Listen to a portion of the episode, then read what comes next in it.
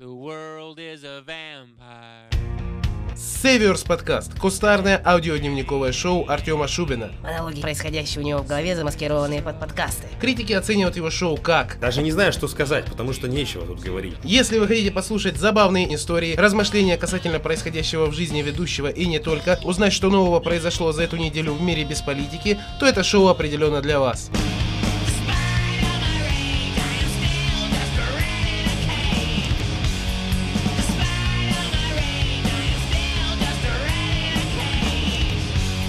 Дамы и господа, мальчики и девочки, те, кто еще не определился с полом, добро пожаловать на Северс подкаст.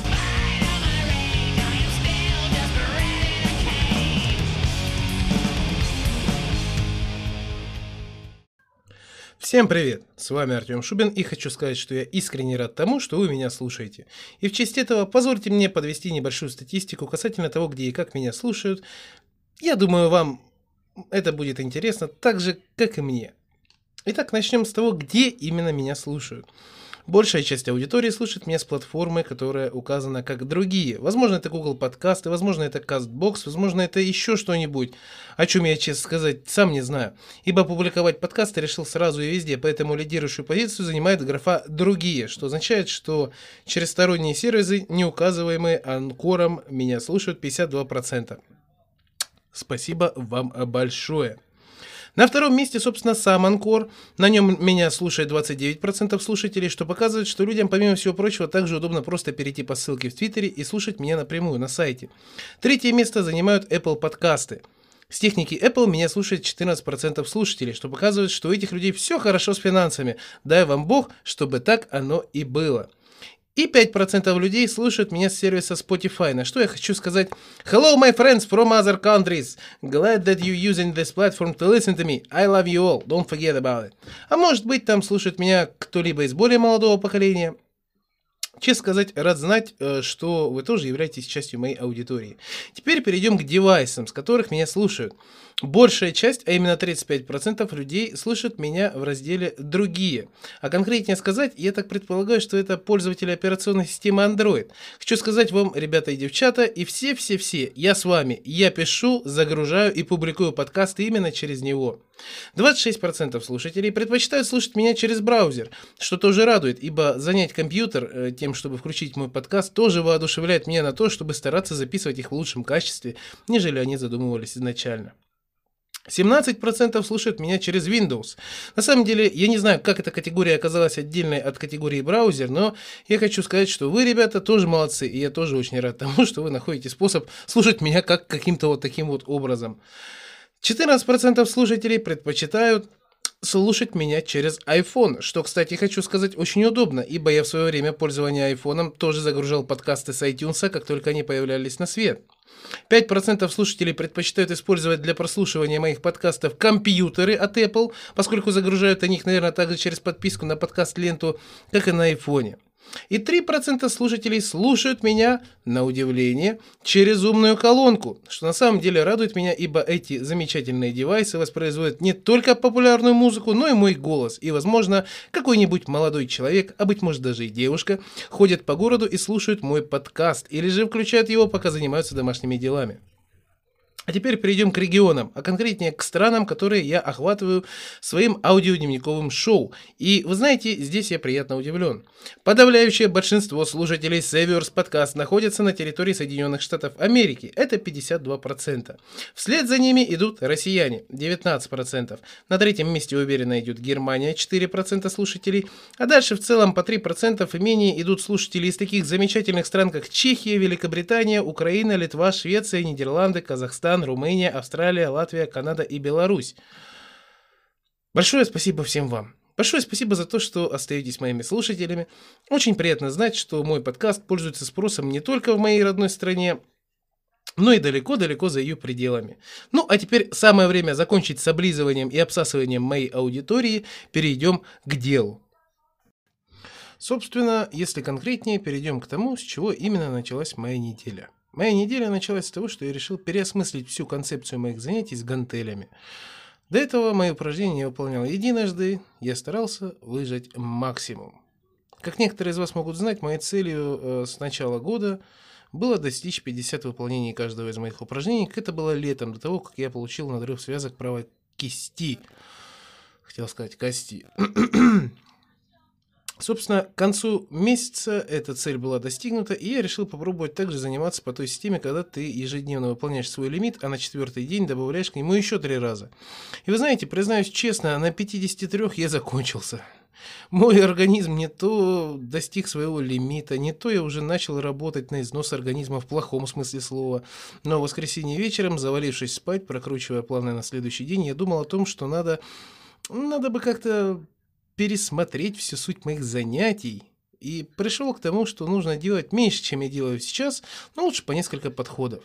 Так я и сделал, и во второй половине понедельника я выполнил упражнение по 30 раз, и так три подхода. А теперь позвольте мне объяснить, наверное, самое главное во всем этом, а именно два пункта. Первый, что это за упражнение, а второй, почему я стал делать меньше, но по несколько подходов.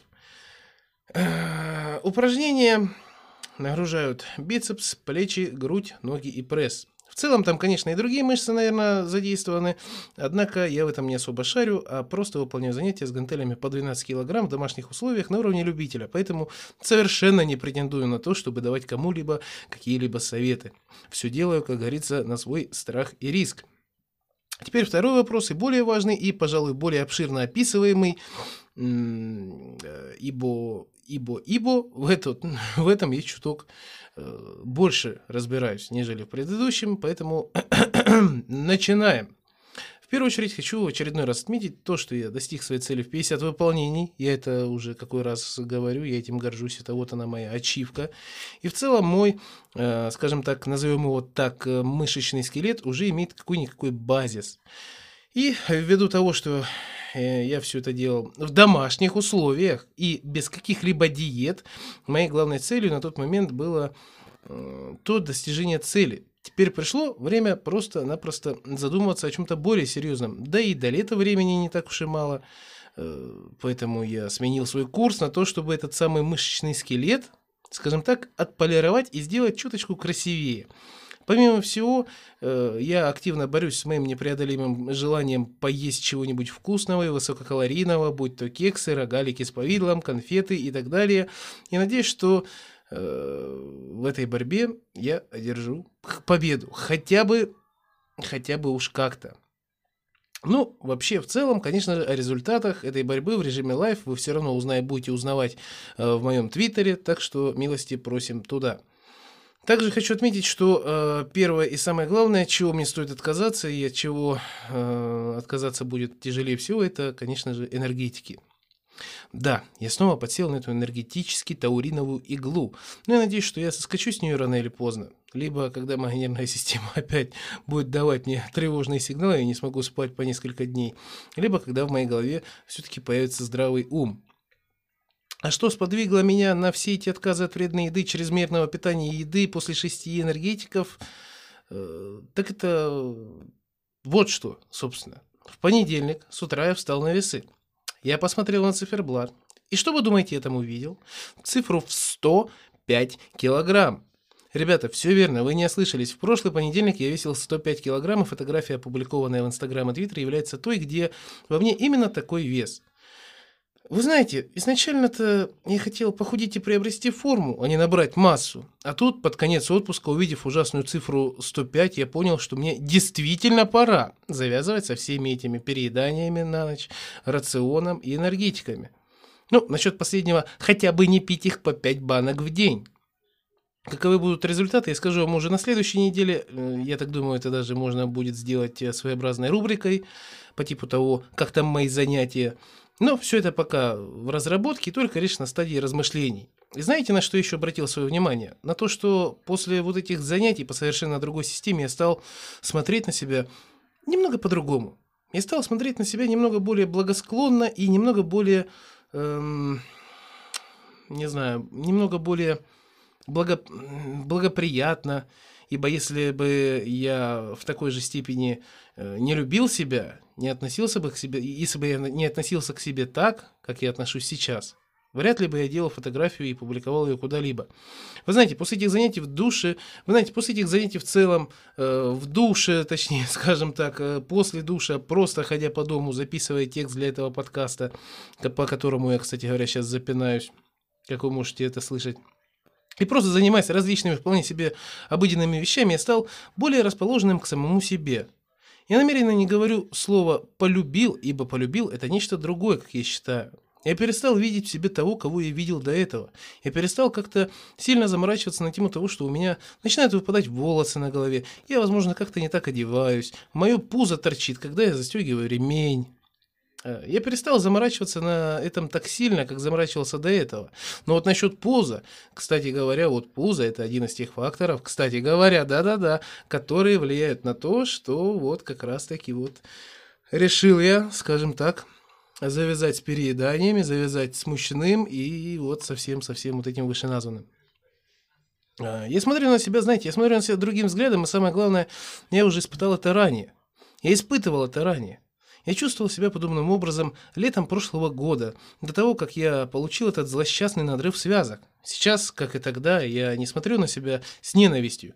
Я смотрю на себя как на человека, который может чего-то достичь в плане внешнего вида, если он не будет лениться и не забьет на это. Да, я не смотрю на себя с ненавистью, как это было до этого, но я и не смотрю на себя с мыслями «Ой, какой красавчик!» Потому что если думать или даже делать так, я уверен, что я обленюсь и опять начну становиться кем-то вроде тех э, бодипозитивных моделей, а я все-таки хочу попробовать привести свое тело в порядок, как и свои мысли, в норму к этому лету. Э, не только для того, чтобы, знаете, это, это все не только для того, чтобы быть привлекательным для противоположного пола, я не отрицаю, что это одна из важных составляющих, ибо пора бы уже в моем возрасте себе найти любимую девушку. И именно одну, а не становиться бабником, на которого будут падки все подряд, а он будет хотеть совокупляться со всеми э, из них. Нет. Первостепенная задача, которую я преследую, это перестать ненавидеть себя и полюбить себя. Смотреть в зеркало и не испытывать отвращения от того, что ты там видишь. Вот моя цель и вот к чему я иду. Вы знаете, я достаточно часто слышу, а иногда даже и вижу отношения, в которых финансы берутся неизвестно откуда. А, можно было бы подумать, что люди зарабатывают либо листовками, либо каким-либо э, нелегальным способом. Однако нет. Суть этого сегмента заключается в молодых людях, которые сначала заводят отношения, а потом уже ищут работу или же забивают на нее вообще. И под словом «отношения» я имею в виду как минимум совместную жизнь. Ведь э, на самом деле, если посмотреть на мой маленький городок, в котором 200 тысяч человек населения, работы-то по сути, кроме как э, в той же пятерочке и магните, особо и нет. Да и условия, которые предоставляют там, мягко говоря, не самые лучшие. Однако на моей памяти есть один человек, чье имя я, э, так скажем, буду, не буду называть, э, просто, ладно, не буду просто его имени называть, просто, скажем так, есть один человек, чье имя я не буду называть, который уже будучи в отношениях, фактически проживая со своей девушкой, прямо и открыто говорит, работать это ниже моего достоинства. Я, конечно, могу сейчас начать говорить свою точку зрения и степень моего шока от подобных высказываний со стороны представителя вроде бы как сильного пола, или же того, что, боже мой, нет бы нормального работящего мужика найти, нет, она будет заводить отношения с каким-то увольнем. Но это все совершенно не то. Я хочу поговорить о том, чем руководствуются в наше время молодые люди, которые так поступают, или даже которые так живут на протяжении всей жизни, и какой итог к этому всему приводит, и как это все выливается на мир в целом. Начнем с малого. Есть парень, он забивает на работу, исключительно из-за принципа не идет на нее, сидит на шее у родителей – Такое мы знаем, и такое сейчас, к сожалению, далеко не новшество, а скорее печальная обыденность. У него масса свободного времени, он предпочитает тратить его на вписки, тусовки, какие-то компании и тому подобное. В общем говоря, по-русски живет в свое удовольствие, всячески проявляя свой псевдобунтарский склад ума и маргинальные взгляды по типу «работа для холопов, барину это чуждо». Давайте копнем глубже и подумаем, откуда в человеке подобного рода э, взгляды и почему человек, который уже дожил до совершеннолетнего возраста, э, говорить мы будем только лишь о взрослых особях, ибо молодых людей э, до 18 мы в расчет брать не будем, поскольку есть такие критерии, как учеба, возможность погулять после нее пару-тройку месяцев. В общем, несовершеннолетние здесь не фигурируют. По сути своей, проблема заключается именно в самом воспитании этих мужчин, если их таковыми вообще можно назвать, и корни растут еще с самого-самого малечку, когда его, его еще не крепшего э, умом, а и не познавшего всех прелестей жизни воспитывают родители. Воспитывают таких людей, как правило, в исключительно ужасных условиях. И я не говорю за обустройство дома или же комфорт проживания в нем. Я говорю за то, что они совсем не занимались его моральным воспитанием, не навеяли банальные аспекты, такие как то, что нужно быть самостоятельным, нужно уметь э, добыть себе пищу, нужно уметь э, работать, нужно не бояться физического труда, нужно не бояться умственного труда. Ну, вы поняли.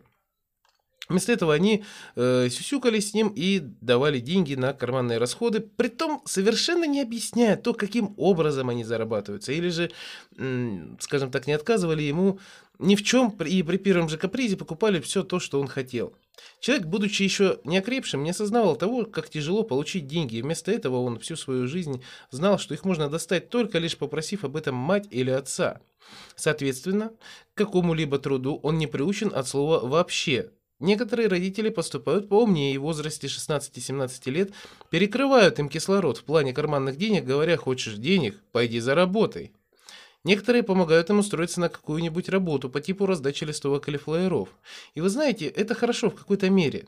Это хорошо в том случае, когда родители первое время дают им э, поработать на работе, не требующей совершеннолетия, после чего изредка помогают им с финансами или же дают деньги только на необходимое а потом полностью, понимаете, полностью перестают давать деньги, когда их отпрыск заканчивает учебу и, считай, уходит на вольные хлеба.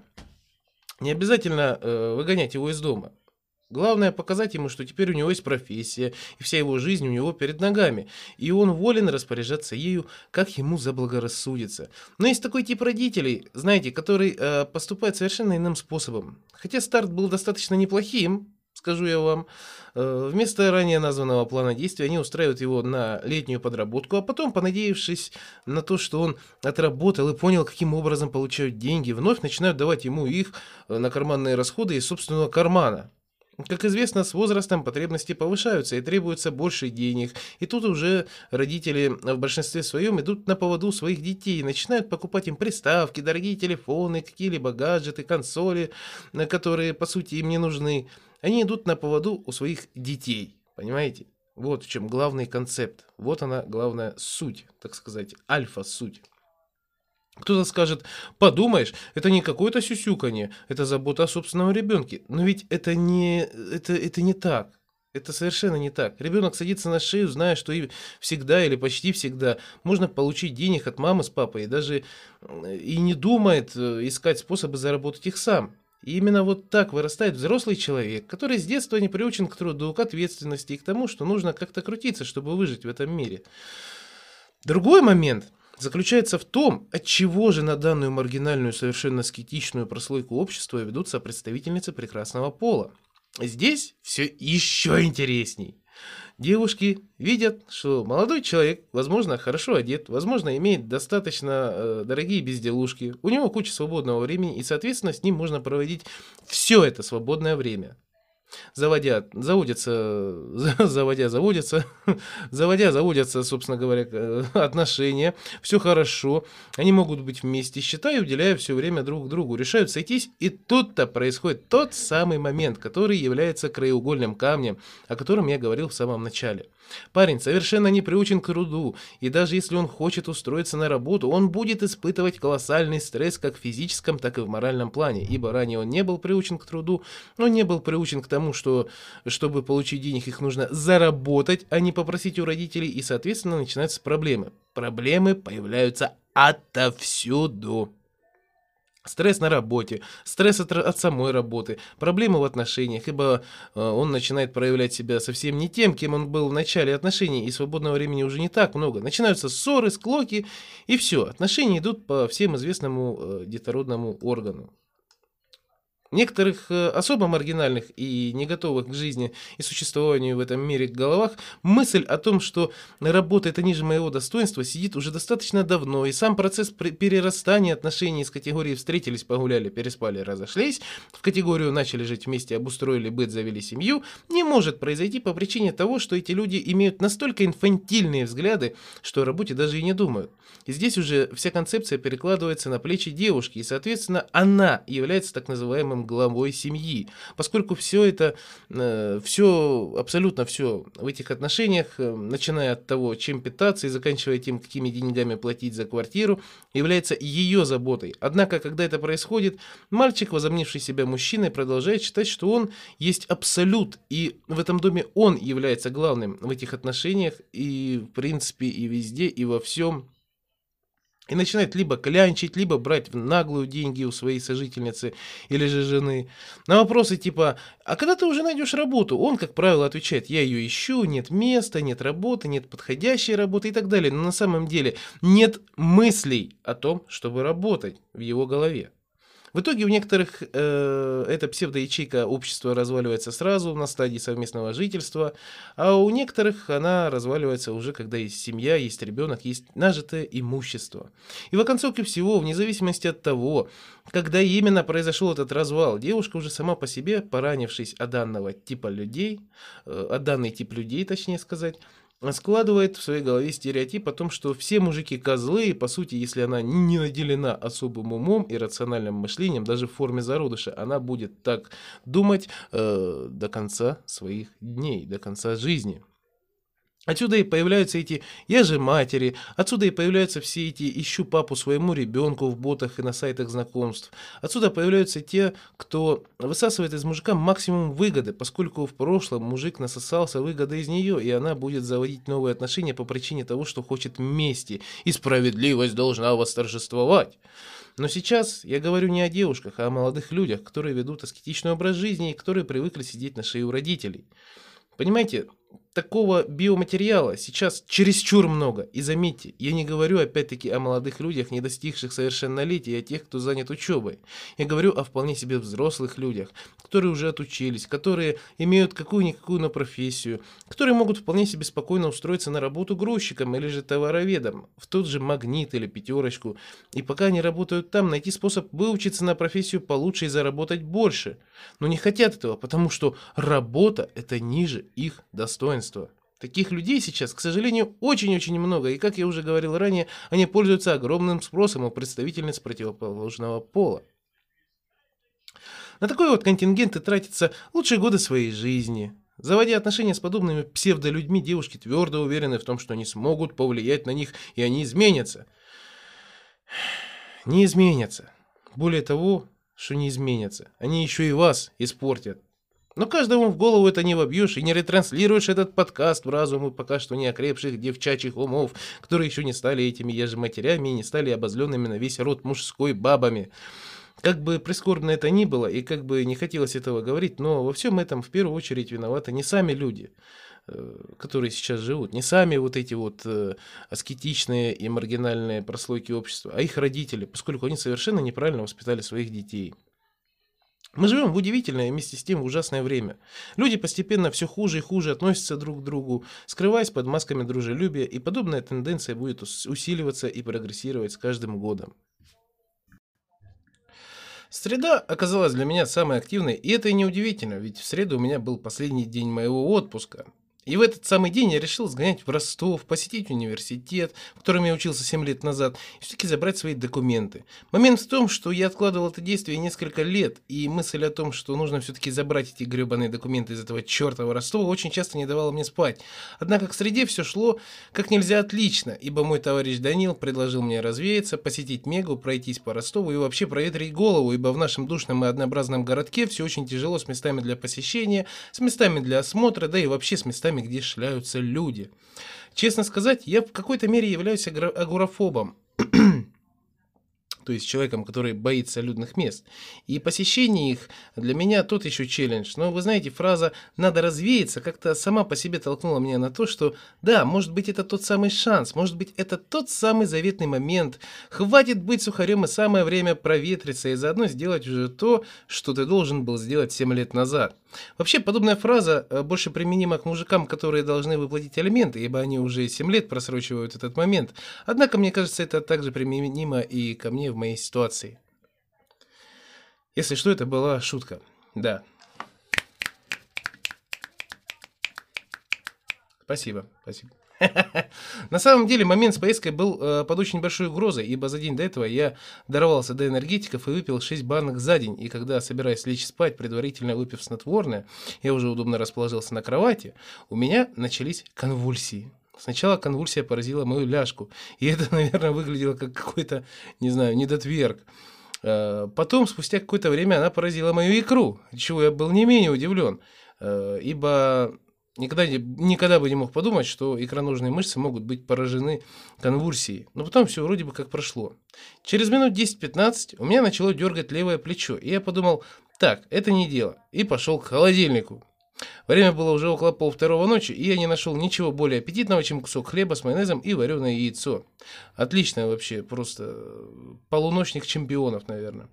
Вернувшись в кровать, я в финальный раз попытался уснуть, и тут уже у меня начала болеть голова. Притом, знаете, не так болеть, как она болит обычно, а этакой выборочной болью, как будто к левой стороне моего мозга приваривают кусок металла.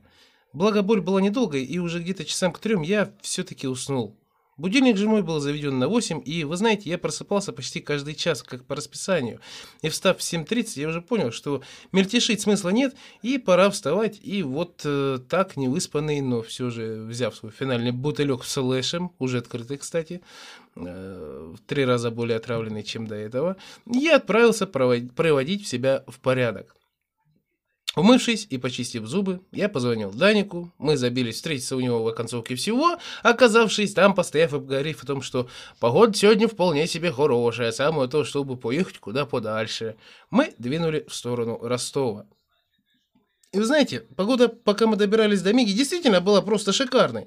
Даже иногда выглядывало солнце. Я подумал, так, наконец-то все ништяк, и можно будет спокойно сгонять за документами. Но мои планы тут же приняли импровизационный характер, когда Даник, заехав в Мегу, спросил, а э, как насчет э, проехаться до Ростова на автобусе, а там уже пройтись?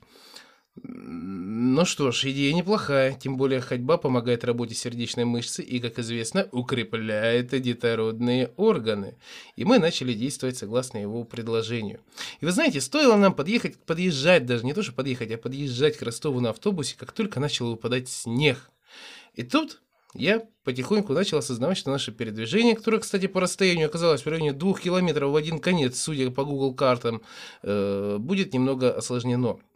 Так оно и оказалось. И вы знаете, подходя к универу, я все-таки промок насквозь на пару с моим товарищем, и, зайдя внутрь, мы были крайне удивлены тому, как нас встретил охранник на входе.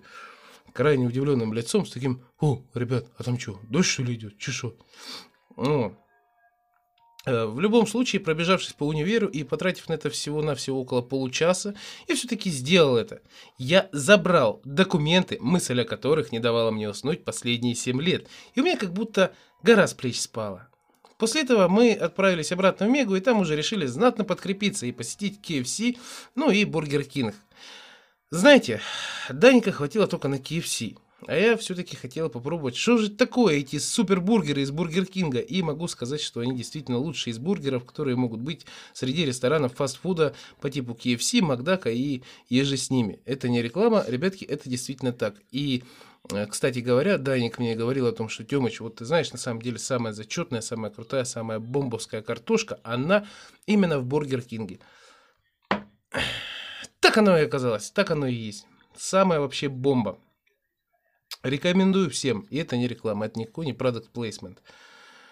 Помимо всего прочего, я также прикупил себе по акции черно-красный джемпер Savage в магазине New Yorker. ибо он обошелся мне по бешеной акции. Вместо 1800 я взял его всего за 600 рублей.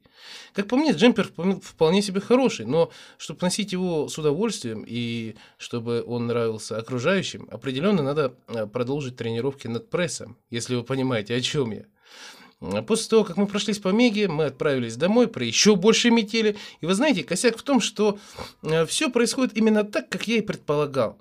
Весь отпуск погода просто благоволила мне для того, чтобы я ходил по городу. Не то в поисках чего-либо или кого-либо, не то просто, чтобы поддерживать себя в форме. А под конец отпуска начался снег. Собственно, под конец отпуска, как я думал еще до начала отпуска, погода, она испортится.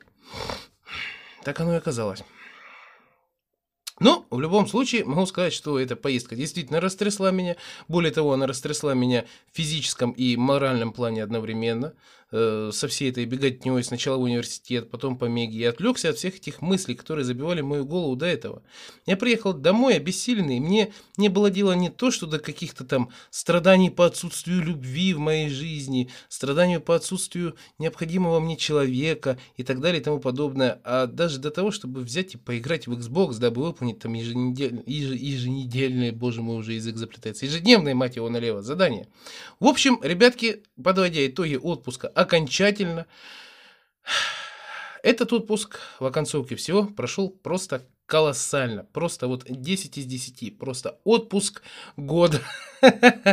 Ну, вы поняли, о чем я, да. Так что такие вот дела. Следующей темой сегодняшнего подкаста станет твит, на который я наткнулся в среду вечером, который заставил меня ненадолго задуматься кое о чем. Но давайте ближе к делу. Пользовательница с тегом э, собака SDDYSD. Оригинально.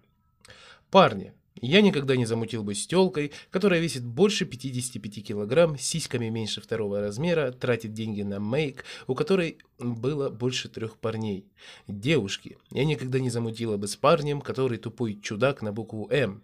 Парни, ну не чешуя ты привередливая, мисс Каприз.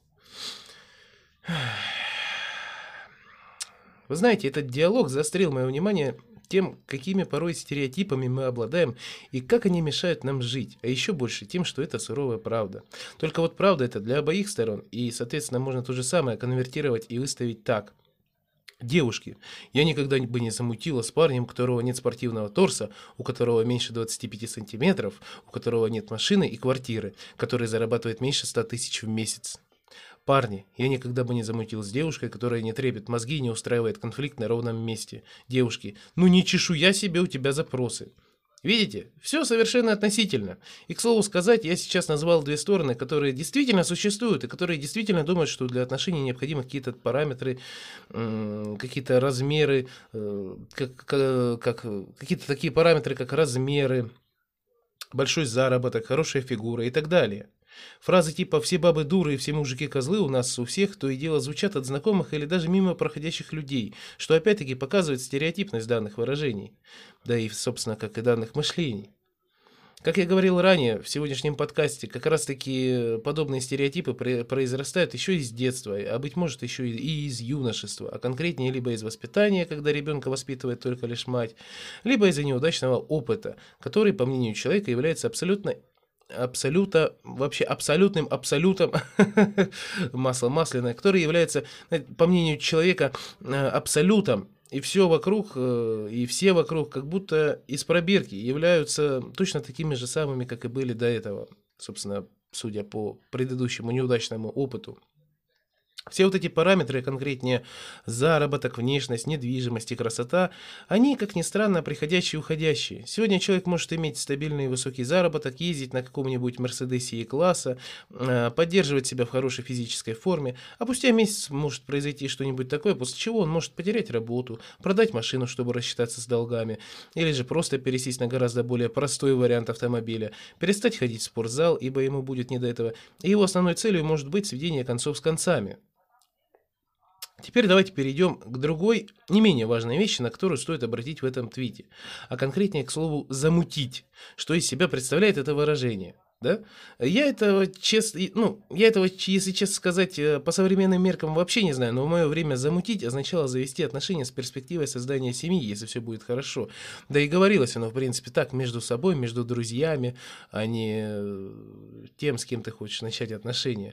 Но стоит отметить, э, но э, вот что стоит отметить в первую очередь.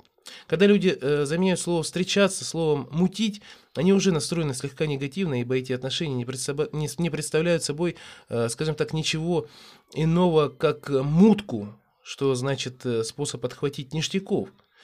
Справедливо говорить, что у меня нет никаких претензий к пользовательнице SDD YSD. Она лишь э, описала стандартную ситуацию, которая происходит каждый день, и в день по несколько раз. Однако стоит отметить, э, Стоит отметить, что это, к сожалению, не прикол из разряда «все посмели... посмеялись, лайкнули, ретвитнули и сказали «да». Вот это прикол, конечно. А прикол из разряда, когда его лайкают по причине того, что это слишком жизненно.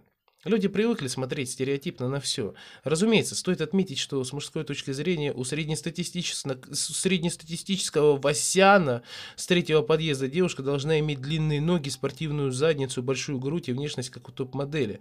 Да, так и есть.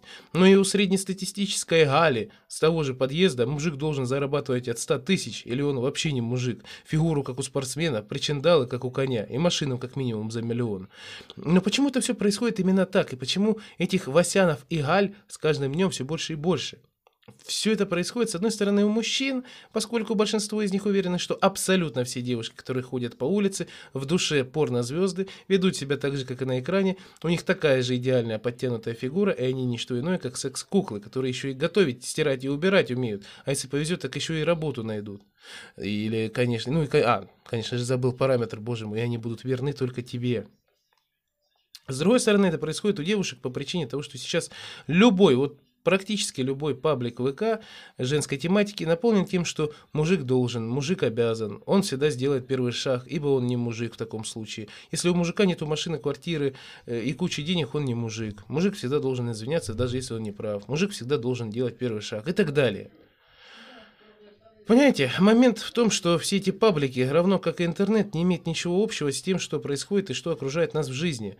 Да, разумеется, юноши и девушки, будучи молодыми, думают, что все именно вот так, как там пишут, или как там показывают на сайтах определенного содержания. Однако с течением времени все мы обрастаем опытом. Кто-то больше, кто-то меньше, кто-то быстрее, кто-то медленнее. Но факт остается фактом. И со временем, если человек перестает как, э, оставаться в этом возрасте, если он перерастает этот возраст, который у Пучкова принято называть малолетним дебилом, он понимает, что красота временна, финансовое благополучие в любой момент может испариться. Людям свойственно с течением времени становиться менее привлекательными и подтянутыми, как бы они этого не делали. Как бы они, как бы они, точнее как, как бы они старались это отдалить, скажем так. А все, что останется у человека, это его отношение к жизни и к его возлюбленному партнеру.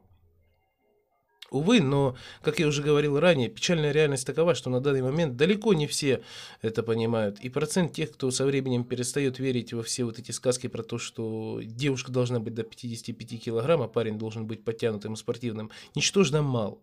Как правило, этот период, когда люди ищут по параметрам внешним, а не по параметрам нравственным, проходит где-то после 22-23 лет. Но это как правило – в наше время мужики в достаточно зрелом возрасте уверены в том, что его идеальная девушка будет иметь форму модели, в постели она будет просто одной из топ-5 по версии Pornhub и будет уметь готовить блюда абсолютно всех стран и народов мира. А девушки, будучи уже в возрасте после 25, уж, э, уверены, что им нужен няшный мальчик, тощий и томный красавчик, или же спортсмен, атлет и бизнесмен. Я, я не беру это все из головы, ребят, серьезно. Я говорю действительно реальные примеры из жизни, которые знаю я сам, и это на самом деле деле очень и очень прискорбно. Если ты ищешь кого-то, кто нужен тебе для души и на всю жизнь, нужно искать не только по параметру того, что вы будете утопать в объятиях друг друга вечно и будете смотреть в глаза друг друга и будете видеть в них целый мир. Ищи еще и по отношению к себе, потому как он будет помогать тебе в твоих проблемах, ну или она, в конце концов, да, это не, зависит, это не зависит от пола. Отношения здесь э, как бы строятся на обоюдных э, э отношениях, ну как, отношения строятся на обоюдной любви, на обоюдном понимании. Ищите себе, опять-таки повторюсь, ищите себе еще и по отношению к себе, к самому, к, потому как э, человек будет помогать тебе в твоих проблемах, хоть физически, хоть морально, ибо люди должны искать друг друга и не только по параметрам внешности. Да зачастую, в принципе, параметр внешности, он потом со временем, он, ты всяко осознаешь, что он такой, знаешь, на, он второстепенный. Э, люди должны искать друг друга по параметрам отношения непосредственно друг к другу. Вот что самое главное. И ради всего святого, хватит думать, что в семье будет зарабатывать кто-то один. В среднестатистической семье, будь это гражданский брак или же полноценная семья, работать будут оба, если они хотят поддерживать свой быт и свой дом в нормальном состоянии. И помогать друг другу, вне зависимости от того, морально или, или же по дому, должны оба – ибо на этом строятся отношения, а не на этих ваших второй размер, 25 сантиметров и прочее. В четверг был мой первый день, когда я вышел из отпуска. И вы знаете, момент в том, что не выходом из отпуска и какой-либо работой знаменован этот день, а тем, что у меня оборвало интернет. Если начинать с самого начала, то как я и говорил ранее, у нас выпало просто аномальное количество осадков в среду, и все это продолжилось и в четверг. Притом продолжилось настолько сильно, что я дважды выходил на улицу, чтобы сбить с оптоволоконного кабеля снег. На самом деле с утра все было хорошо, интернет работал на полную мощность, но веселье началось тогда, когда я уехал на работу уладить кое-какие дела. Поехал я во второй половине дня, а если быть более точным, около часа, и стоило мне сесть в такси, как тут же мне поступил звонок от соседа, который спросил, дома ли я и работает ли мой интернет. Я, разумеется, предположил, что что-то тут неладно, и, возможно, интернет у меня, как и у него, не работает. Но, с другой стороны, не бросать же мне дела на работе и не бежать проверять, как там работает моя связь. После работы мне еще нужно было сгонять в город, купить новые наушники, поэтому дома я оказался где-то часа через 2-3 после звонка. И вы знаете, на самом деле мысли э, о том, что интернет работает или нет, меня мысли вообще не покинули меня полностью. Мне было вообще не до этого. У меня были как бы свои заморочки. Но когда у меня выдалась свободная минута, я все же решил позвонить домой и узнать у бати, работает ли интернет, на что он ответил утвердительно. Камень с плеч был снят, и я как-то более-менее успокоился, после чего пошел приобрести себе элитный китайский чай, который заменит мне энергетики, и уж только потом я поехал домой. Прибыв домой на моих глазах, интернет-связь оборвалась. И в итоге я позвонил в техподдержку, решил уточнить, насколько этот процесс вообще затянется, на что узнал пренеприятнейшую новость о том, что везде по городу интернет-связь оборвалась. И сейчас монтажники заняты тем, что устраняют ее, и на устранение моей проблемы может уйти несколько дней.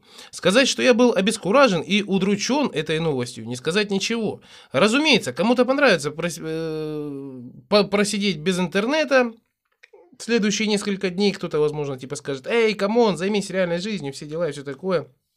Но не мне.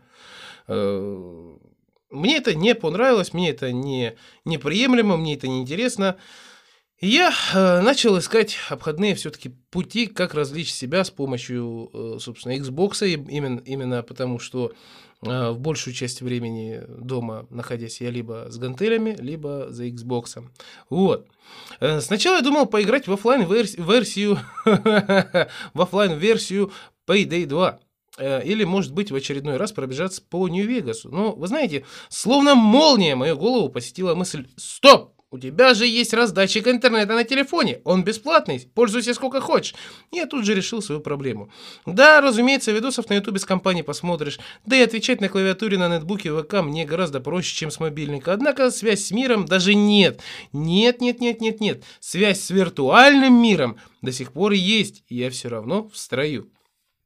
И именно по этой причине я продолжу рубиться в свой э, PvE режим Smite, ибо никто другой по ходу дела, кроме меня, этим не занимается. И вы знаете, играть стало еще удобнее и интереснее. А все дело в том, что я не отвлекаюсь на какие-либо видосы с Ютуба, я не отвлекаюсь на входящие сообщения в ВК, я полностью погружен в игровой процесс. Стримить, конечно, это совсем не то, мой телефон явно это не потянет одновременно играть и стримить. А если и потянет, то определенно долго он не проживет. Но в любом случае проблема решена, и проблема решена достаточно быстро и оперативно. И я свободно могу продолжать в игры, в которые мне хочется играть а не в которые мне придется играть, потому что интернет обрубили. Также я тут сейчас немного обмолвился о чудо-чае, который купил себе вместо энергетиков, и, разумеется, я вам о нем сейчас расскажу, ибо зачем было о нем говорить, зачем было его вообще упоминать, если не собираешься э, рассказать, что же у тебя там за суперснадобье такое, которое заменит тебе твою энергетическую зависимость. Чай, собственно, называется да хун пао, или в переводе с китайского большой красный халат, или же, как написано у меня на этикетке, императорский халат. Как правильно, честно, не знаю, не китаец. Извините, если среди вас есть слушатели из Китая, переведите, пожалуйста, мне правильно, как переводится да хун пао. И стоит он 650 рублей за 100 грамм. И сейчас я предвкушаю фразы по типу «Ох ты, ни хрена себе! Нормально мы так чаю хлебаем за 650 рубликов. Красиво жить не запретишь. Но позвольте мне сделать оговорку. Я взял 50 грамм чая и взял я его с расчетом на то, что я его буду пить несколько дней. А конкретнее, я так думаю, что где-то на неделю я его взял, а может быть даже и больше. Вот. Э, стоимость этой упаковки составила 320 рублей, в то время как банка нормального энергетика, если брать в расчет именно то, что э, можно назвать нормальным энергетиком, то есть что-то по типу того же Black Monster Doctor, составляет в районе сотни за банку. Вот. Другими словами, даже если я буду пить этот чай постоянно, даже если я его буду пить, заваривая в таряк, он в любом случае будет гораздо более экономным вариантом, нежели энергетики. Но откуда я о нем узнал? Некоторые из вас со стародавних времен помнят, что я был тем еще любителем пуэра, и земляничный пуэр был моей главной слабостью, когда я слезал с энергетиков и переходил на чай.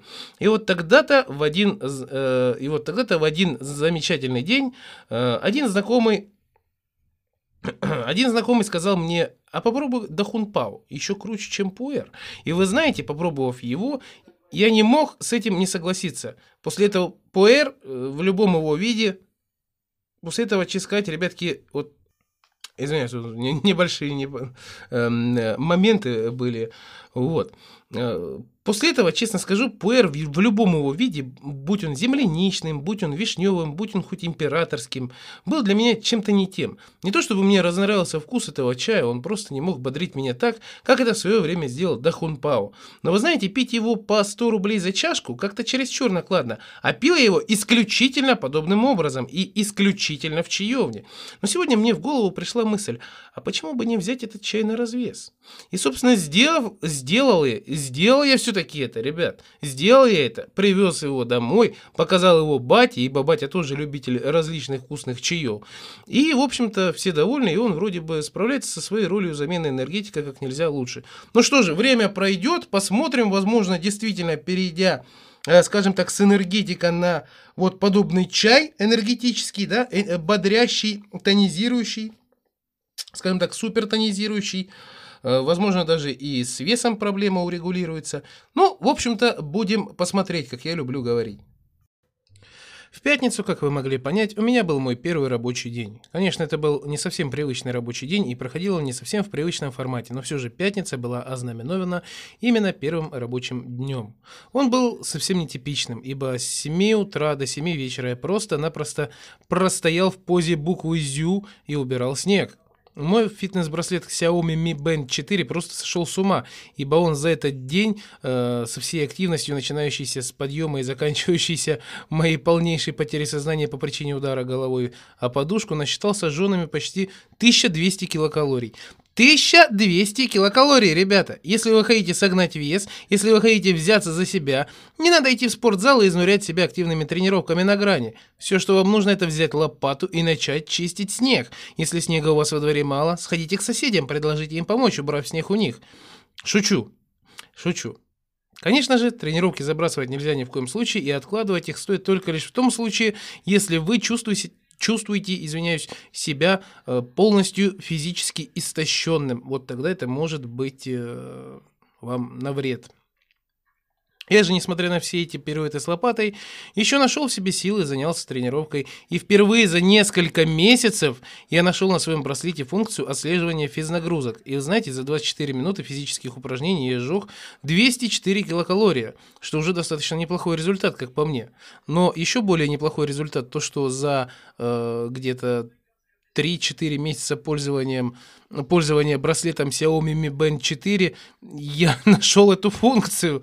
Э, Осталось только нормализовать. Знаете, мне что вот осталось, это только нормализовать свое питание, и, быть может, к лету я перерасту в категорию всех этих фитоняшных мальчиков, которые постят свою фигуру в Инстаграм и Твиттер, собирая тысячи лайков. Опять-таки шучу, ибо для фитоняшного мальчика у меня совсем взрослое лицо.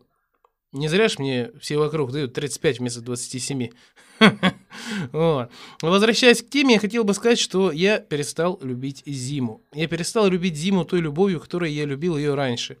Все это можно списать на взросление или же на то, что если все раньше, е- ес- если вот все вот вокруг мне раньше не особо-то и сильно аукивалось, и не особо-то раньше сильно аукивались эти все сугробы и снегопады, и более того, мне не было до них дела, когда я работал на почте, сидя в четырех стенах, то теперь я имею непосредственно э, прямое взаимодействие с погодными условиями, и чем они хуже, тем хуже мне работается.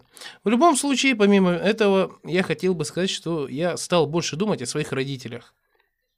К примеру, сегодня, э, когда сегодня вечером батя поехал за мамой, я сильнее обычного переживал за то, что они, э, за то, знаете, чтобы они не въехали в какой-нибудь занос или с ними что-нибудь не случилось плохого. А потом, когда они оказались дома, мне стало значительно легче, ибо они приехали, они оба дома на ближайшие два дня, и мне не надо волноваться за то, что они могут э, где-то подскользнуться, где-то застрять или просто испытать, испытывать вообще там какой бы то ни было дискомфорт этих э, аномальных осадков.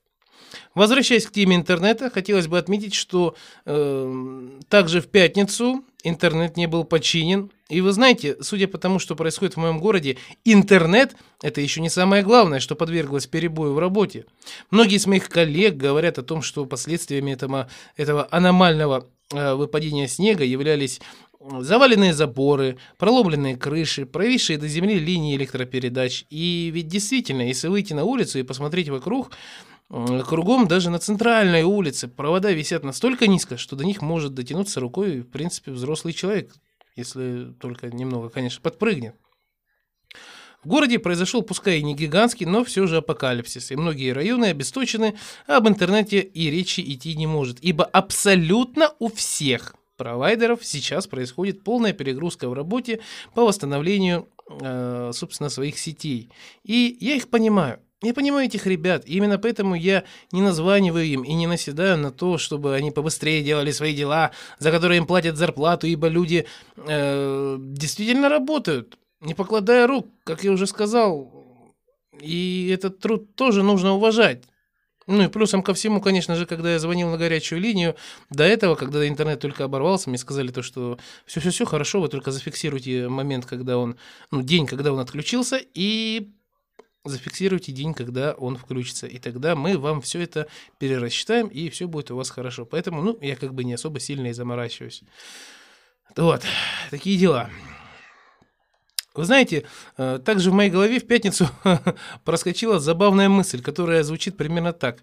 Как же ты, Тёма, вовремя свильнул со стримов, уйдя в свой стримерский отпуск? Ибо если бы не он, тебя бы просто разрывало от нервов. Ибо порой я бываю достаточно нервным человеком по каким-либо пустякам.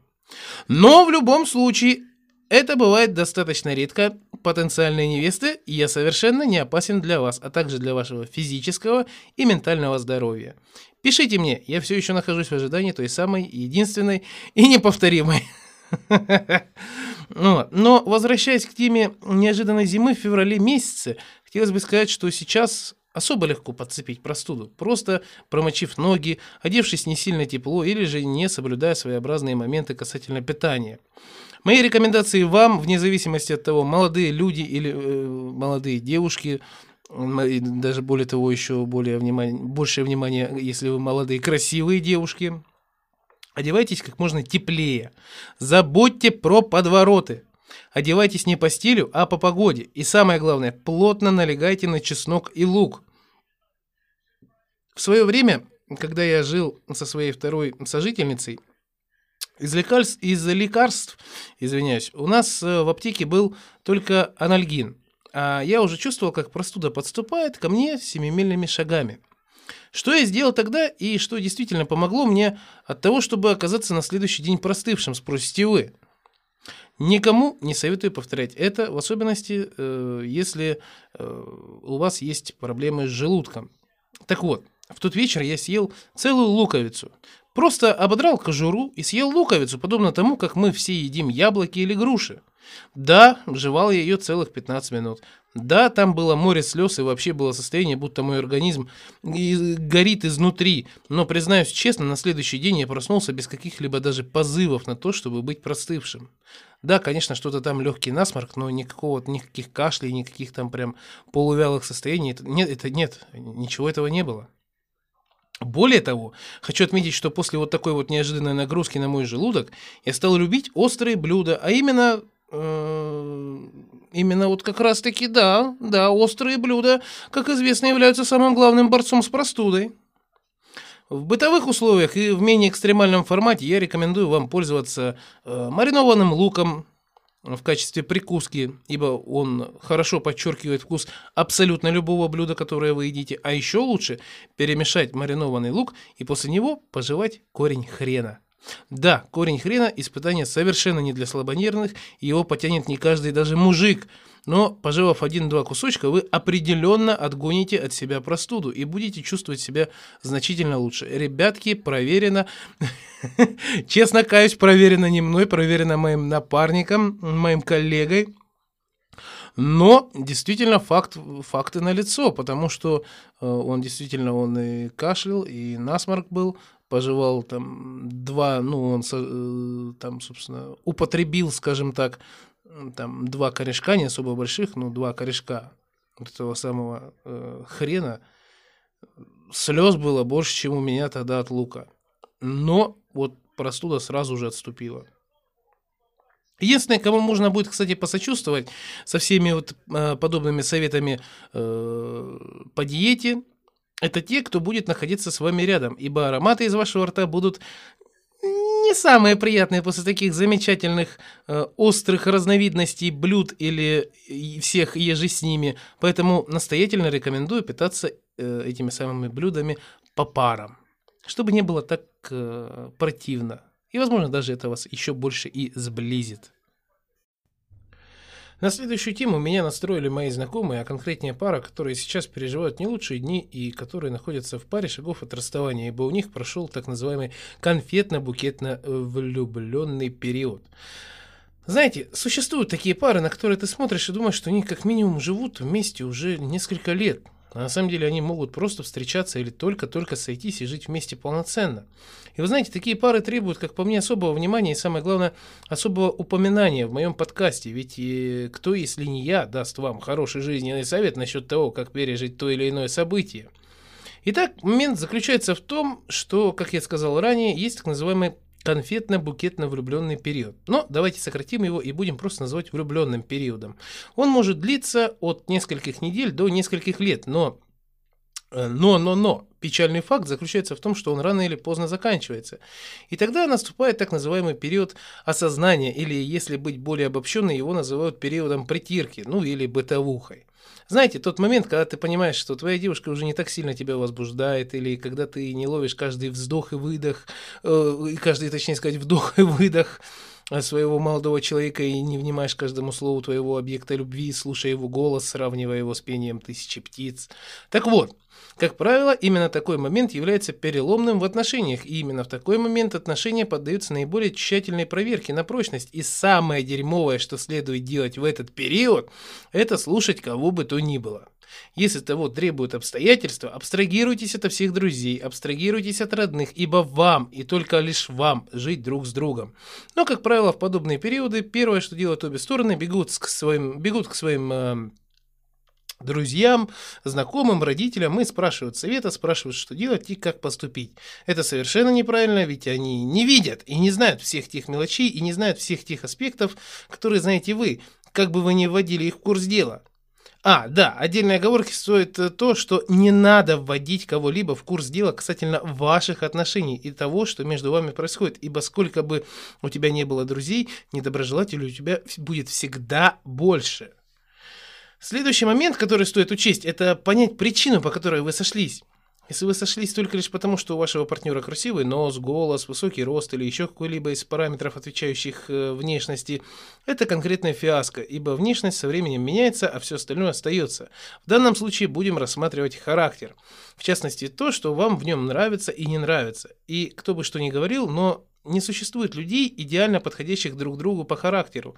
Есть плюсы и есть минусы, и, как правило, если люди сходятся, то плюсов в характере партнера гораздо больше, чем минусов, и только лишь после любовного периода, когда наступает бытовой, минусы в характере начинают проявляться. И единственное, что вы можете сделать, когда это происходит, найти способы, чтобы их как-то сгладить. Не стоит молчать об этом, и тем более не стоит как-то мириться с этим. Все мы взрослые люди, у всех есть свои недостатки, которые в большинстве случаев можно решить, придя к обоюдному согласию и просто поговорить об этом. В некоторых особо сложных случаях дело заключается не только в разговоре, но еще и в кропотливой долгой работе над самим собой. И никогда не стоит возлагать ответственность по этой работе только лишь на одного человека. Если вы живете вместе, вы уже считай семья, а в семье все делается вместе, если вы не знали. Э, любые недуги, изъяны и проблемы, вне зависимости от того, не тушит ли человек сигарету, бросает окурок мимо урны или же рыгает за столом после обеда, их нужно решать вместе, путем частых бесед, легких поощрений, постоянных разговоров на эту тему друг с другом, но самое главное, постоянных разговоров в миролюбивом тоне, Самое главное, тон, при котором вы разговариваете.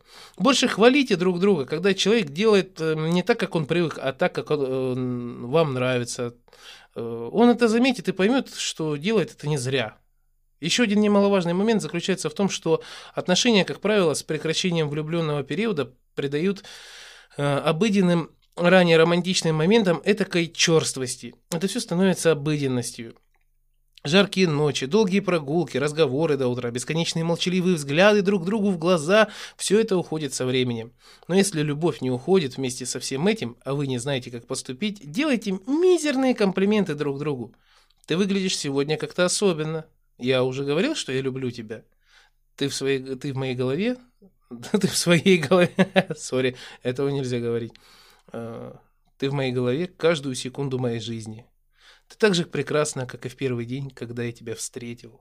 Если у вас не особо хорошо получаются комплименты, не ленитесь и тренируйтесь их делать. Любое, даже с заиканием сказанное выражение, сказанный комплимент, но наполненный искренностью придаст э, вроде бы обыденному дню совершенно другой тон.